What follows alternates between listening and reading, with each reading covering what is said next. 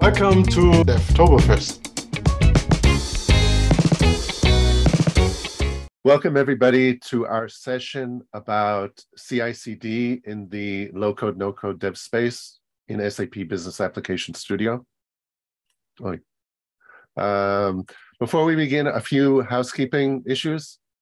Uh, first, you can earn points for just being here and for all the low code sessions today. So after attending the sessions or watching on replay, uh, complete the validation tutorial, which I'll put in the chat. Uh, second, I, I want to especially highlight um, uh, a session later on today, which is by Tim Beck, which is the best of both worlds, where we'll be diving deep into um, we'll be diving deep into um, using low code tooling, but retaining all of the flexibility of the Business Application Studio. And finally, just so you know, you can get all of the sessions uh, for all of Devtoberfest, including all of the low code sessions on Thursdays from the SAP Community Devtoberfest group. So now I'm happy to um, to introduce Liat. Liat and I have been working a long time in the SAP labs in Israel. So welcome, Liat. Hi, Daniel. Thank you. Thank you for having me. Um, so hi, everyone. Welcome. Uh, so let me first introduce myself. Uh, so my name is Liat Bornstein. Um, I've started to work in SAP in 2009 as a developer. I worked on uh, several products, uh, among them also the SAP Web IDE. And there I moved from uh, development to product, I started as a PM in Web IDE, and then moved to my current role as a product owner in SAP Business Application Studio. And today I wanted to share how you can control the entire app uh, lifecycle uh, from within uh, SAP Business Application Studio, BAS in short. So let me share my screen and we can start.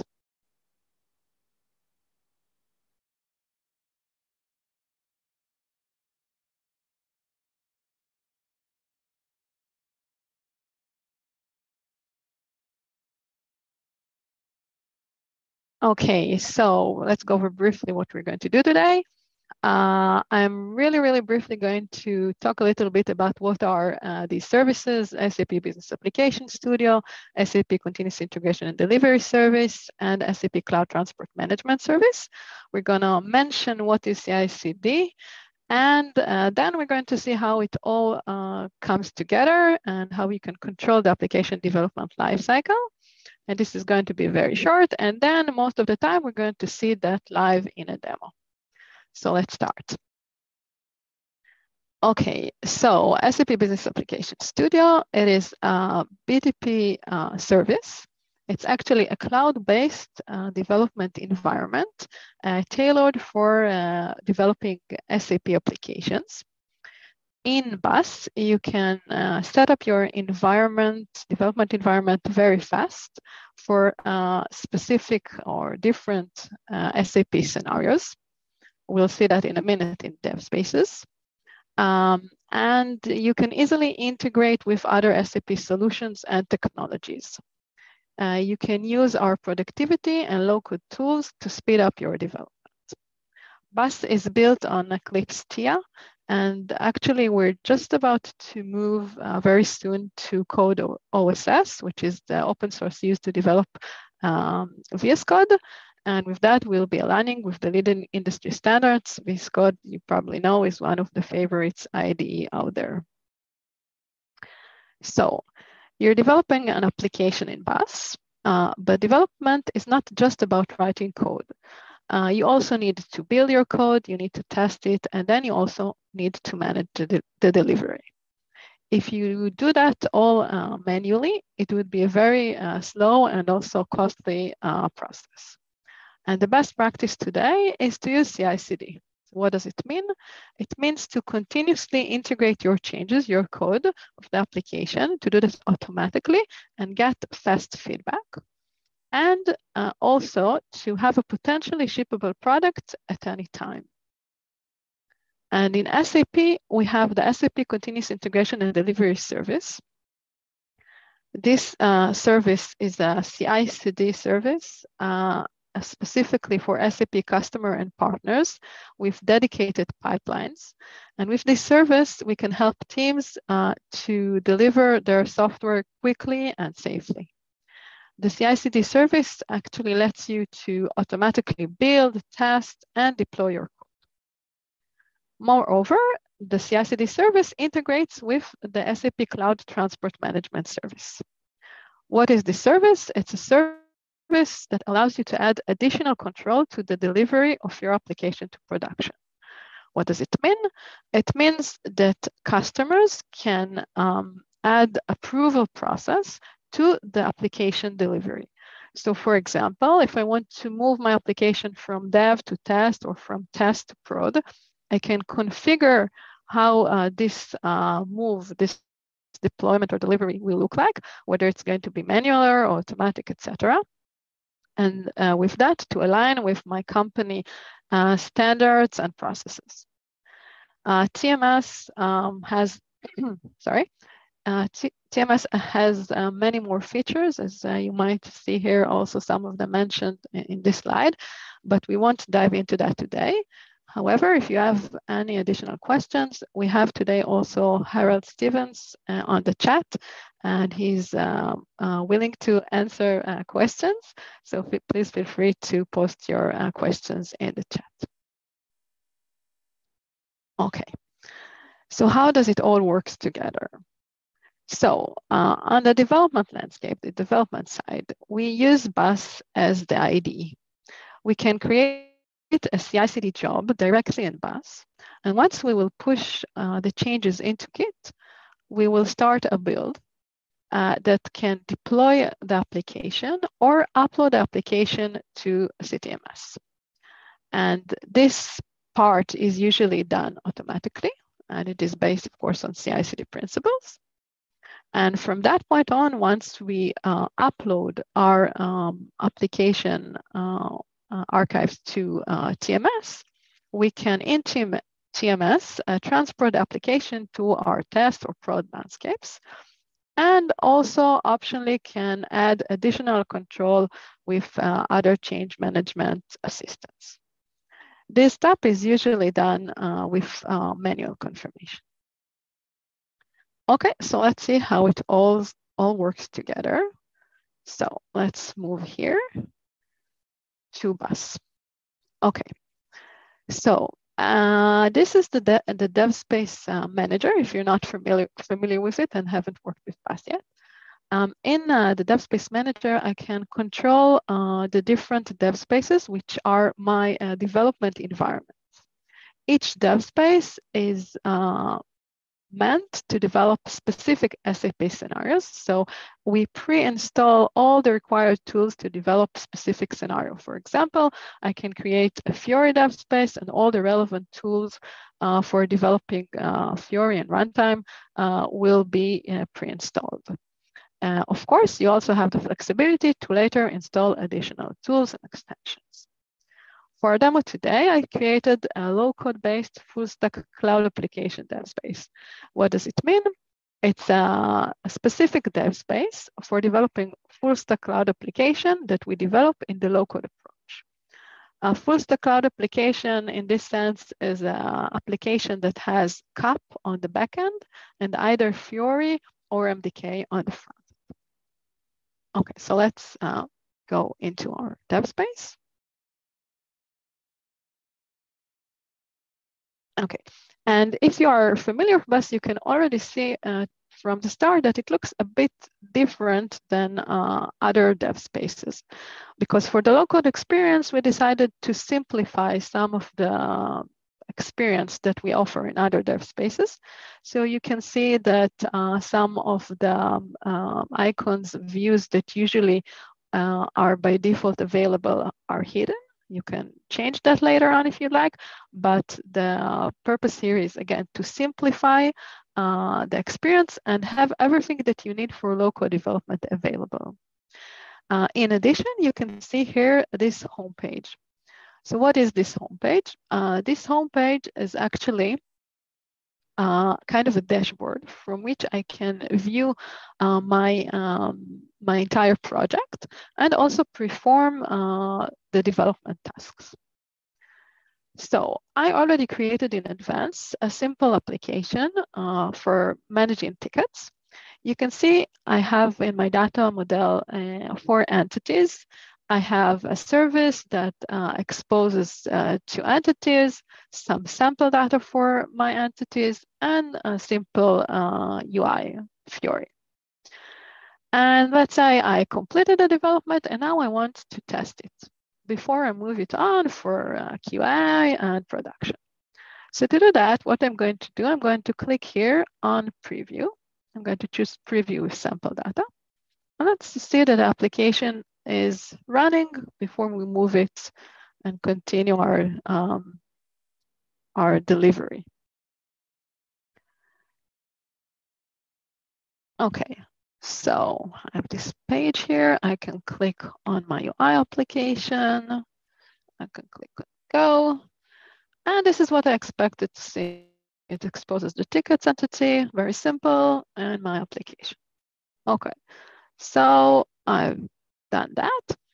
And now that, let's say this was sufficient testing for my application, now that I have that, I want to continue and move my application for QA for testing and later for, for uh, production. So to do that, I want to create a CI/CD job.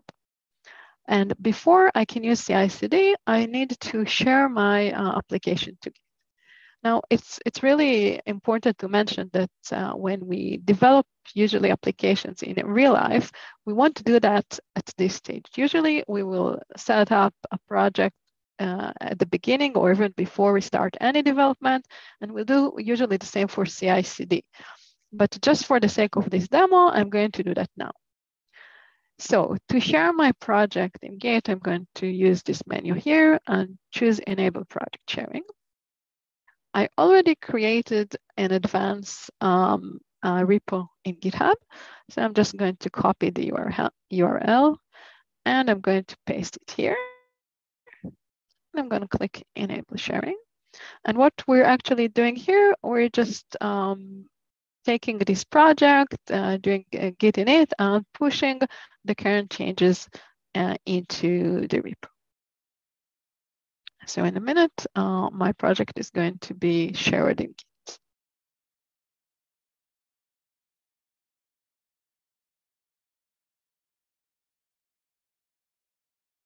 Okay, let's wait for it. And in the meanwhile, we can um,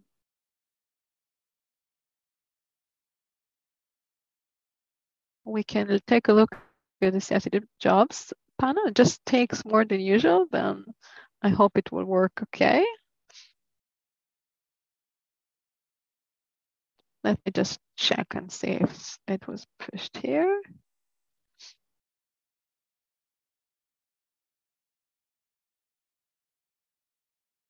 Okay, not yet, not yet.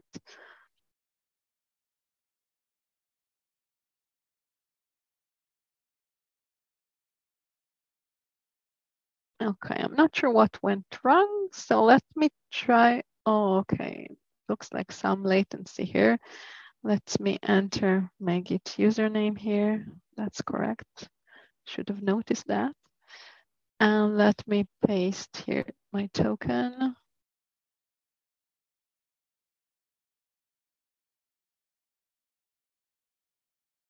And this should work. Okay, great. So we have that.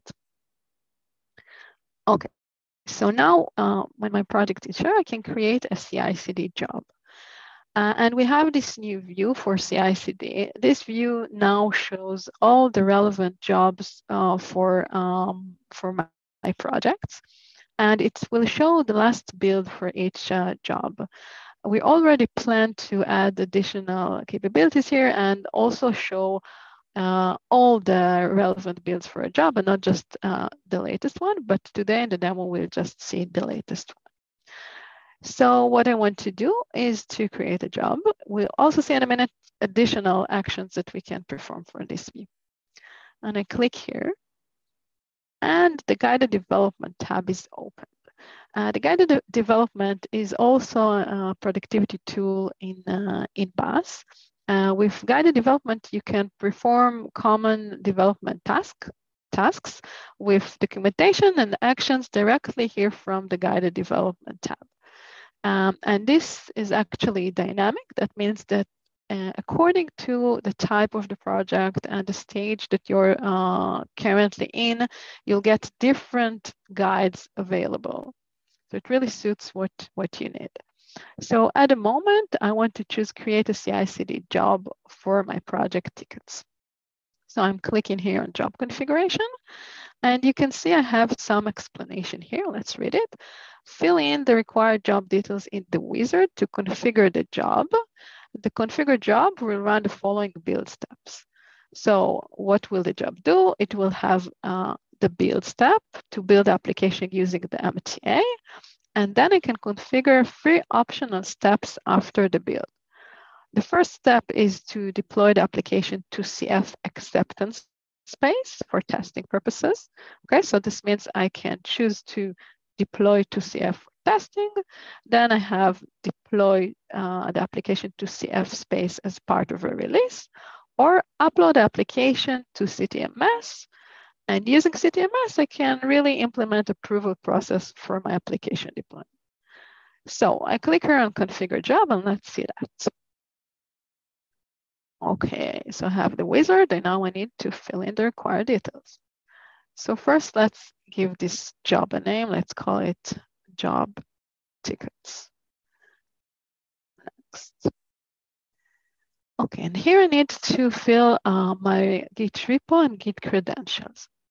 So um, what we see here is actually uh, the relevant Git repositories that are available in the CI/CD service.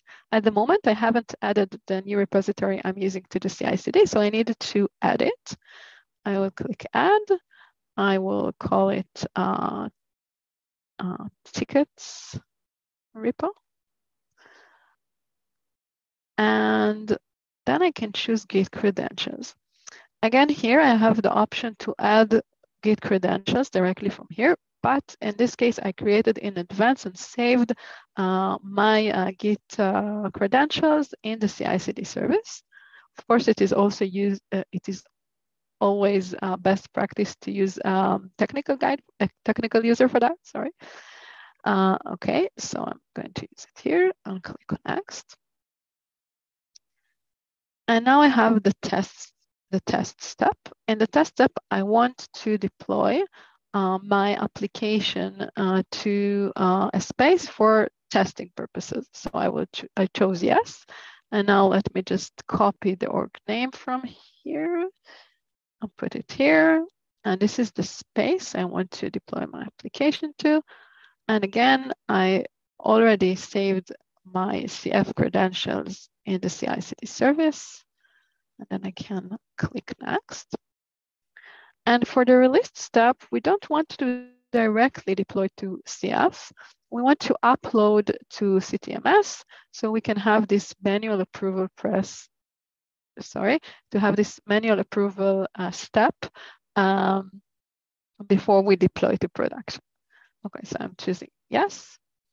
And here I need to fill two things. So the first one is the transport node. In a CTMS, nodes represent different landscapes to which you can uh, deploy your application. I configure this in advance. Uh, so now I need to choose the node I want to upload my application to. It's called prod. And uh, a service key. The service key is the service key for the CTMS service. Again, I saved it in advance in uh, CI/CD, but you can also do that directly from here. So you don't have to configure that in advance. Okay, so I'm choosing it and I click finish. Okay, so the files have been generated. And you can see here that I already see this job and I don't have any run history. Now that makes sense because we didn't really start any build. So what we want to do is to configure a way for the build to start automatically on each push we do from Git. This is the best practice. And to do that, we need to we will need to configure a webhook uh, in uh, the Git repo. We also have here a guide uh, on how to do that. Uh, so it explains what it means to, ha to have a webhook. Again, it, it only means that on each push in my CI/CD, uh, sorry, in my uh, Git repo, the CI/CD service will be able to start a build. This means I need to take some um, data from the CI/CD service and put it into my Git webhook data, and uh, I can get the data directly here. So uh, I'm going to navigate to my repo and I will need to add it to uh, the settings webhook data. This is my repo. I go to settings and webhooks. And now I need to create a new webhook here.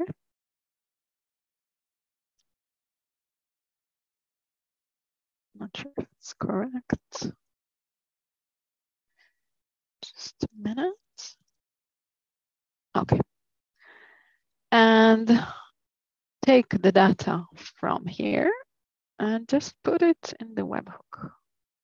Okay, go here, put it in the payload URL. The content type is application JSON and the secret I can take from here. Okay, and we want to trigger the webhook on push events. So I'm going to click now add webhook and it is created. Okay, so I'm going back now to um, my dev space here in BAS. And what I need to do now is actually push uh, this job configuration uh, into Git, and then I expect a build to start. Let me go here and click submit changes. Uh, let's call it job config, the commit message.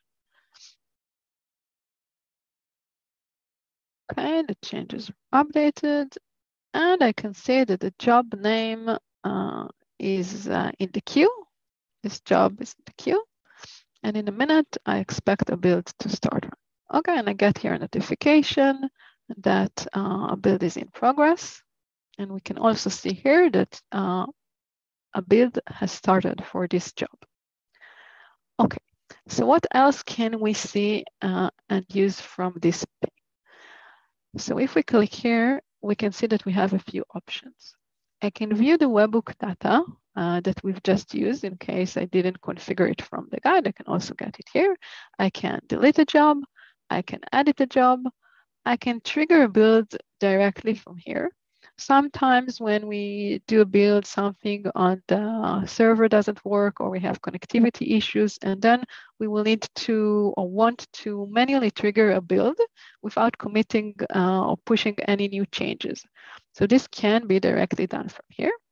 And when we click here on show result, we can see the build stages and also the log. Okay, so we can see that this build, uh, the init step is successful. Now it is building. Okay. Uh, another thing that we can do from here is open uh, the CI/CD service UI. So we can have, uh, or the CI/CD offers uh, some options from here that are not available from BAS. So I can create the jobs from here or the credentials in advance, for example. Um, and if I go into the job I just created, we can see here the different steps, uh, as we also saw when we accessed the show results. Um, and what I want to do now is just because the build or the deployment to CF may take a while, I want to, uh, to cancel this job for a minute. Again, that's just for the sake of the demo. Okay, so I'm canceling this bit and I want and I want to show you how we can edit a job. So I'm going back to BAS. Okay. And you can see already that this build was aborted. So it is uh, reflected immediately. And uh, let's go here and click on edit job. Okay. So at the moment, to edit a job is only available via this textual editor, uh, but we do consider to add also uh, UI for this in the future. And what I want to do now is to skip this acceptance step because again, it will take uh, too, too much time for this demo. And also it would be nice to, to see how we edit the job from here. So I'm going to just to, to change the Cloud Foundry deploy from true to false. To save that. And now I want to, again, push my changes from here and then I expect another build to start. Just write change config. It's okay, just for the demo. And my project is updated with the changes. And another job starts. Okay, let's open the result, show result, the build result. And no stages yet. So let's wait until this uh, build uh, will run and complete. Um, and in the meanwhile, I want to talk about two points. So the first one is why I love this feature and I think it's, it's important. So it is true that both the CI/CD service and the TMS are available in, in BTP. But I believe that as developers, uh, one of the most important things is how uh, how fast we are and how efficient we are. Um, and it's really important to have everything uh, that we want to use available from one place, from our ID. So I can, when I can access uh, everything I need from the ID, I really save a lot of time. This is why I love it. And another important thing is that uh, with the guide, with the job configuration guide that I now used, uh, we not just uh, we didn't just move what we have in the CI/CD service into BAS. We also uh, use some defaults. So, for example, if you uh, configure a job from uh, the CI/CD service, you need to also uh, select the type of pipeline and the type of uh, build tool to use. And since in BAS, uh, we know which project you created, uh, how, how to build it, etc., we are filling this for you in the pipeline. And uh, as such, we're uh, really simplifying the job configuration step. Okay, let's see what is the status with the build. So it is still run. Okay, until it completes, let's go and see uh, the uh, configuration in CTMS, okay? Uh, so uh, just to understand what we can actually achieve here. So uh, I uh, configured the landscape in advanced. I created three nodes here for dev, test, and prod. Each of them represent really um, a landscape, a space to which I can um, import, deploy my application. And I also created some routes to move the application between these two, okay? And if we go uh, into the transport nodes, I can go into the prod node, okay? And I can see here uh, that for prod, I can uh, uh upload directly to to prod. This is probably not the best practice uh, in in uh, in real world, but just for the demo, I used it here, so I can upload directly to, to prod. And uh, if I want to forward uh, from this node, uh, it should be uh, manual. So I have to really approve um, the deployment to to the the node to this landscape. So in a minute, when uh, the, the build completes, we should see here a transport request. Let's see if it completed. Yeah, it looks like it is. So it was successful.